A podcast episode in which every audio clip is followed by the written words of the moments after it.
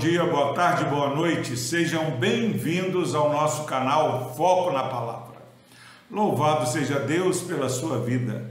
Palavra do Senhor no livro do profeta Abacuque, capítulo 3, versículo 14. Traspassas a cabeça dos guerreiros do inimigo com as suas próprias lanças, os quais, como tempestade, avançam para me destruir regozijam-se como se estivessem para devorar o pobre às ocultas. Graças a Deus pela sua preciosa palavra. Meu irmão, minha irmã, nós estamos aí caminhando nesse livro precioso do profeta Abacuque. E agora nós já estamos caminhando para o final. Abacuque faz uma declaração da grandeza. O sol e a lua param diante da grandeza do Senhor. Muitas vezes nós falamos anteriormente que nós ficamos indiferentes diante da grandeza do Senhor, mas até o sol e a lua param diante da grandeza do Senhor. É imperativo que nós possamos parar diante da grandeza. No versículo anterior, Abacuque, diante da ação sobrenatural de Deus, levantando o ímpio para castigar, para corrigir o seu povo, mas Deus falando que vai tratar com este ímpio. Abacuque fala no versículo anterior: Tu sais para salvamento. Quantas vezes nós perdemos um dia precioso para viver para a glória do Senhor, porque o dia começa cheio de, de obstáculos ou às vezes terminamos o dia antes de chegarmos em nossa casa, os problemas surgem e às vezes vamos dormir com algumas questões para serem resolvidas. Mas Deus sai para salvamento do seu povo.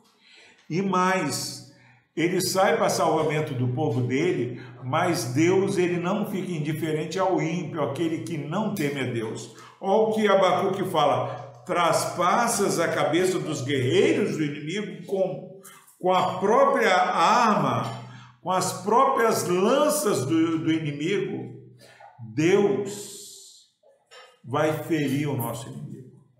Imagine, meu irmão, o que, que esse texto significa.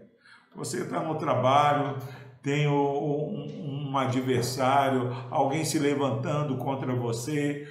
Ouça bem, não tema as estratégias do inimigo, porque a própria estratégia do inimigo Deus vai usar para ferir esse inimigo que quer te destruir.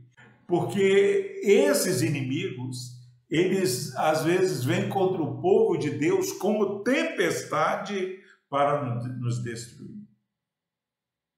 Quando nós é, muitas vezes percebemos as lutas, a dificuldade, você vai percebendo correto. O inimigo tem se levantado contra o povo de Deus como tempestade, mas esse mesmo inimigo que tem é, levantado contra nós, contra o povo de Deus como tempestade, Deus vai usar a arma dele para o ferir, o derrotar.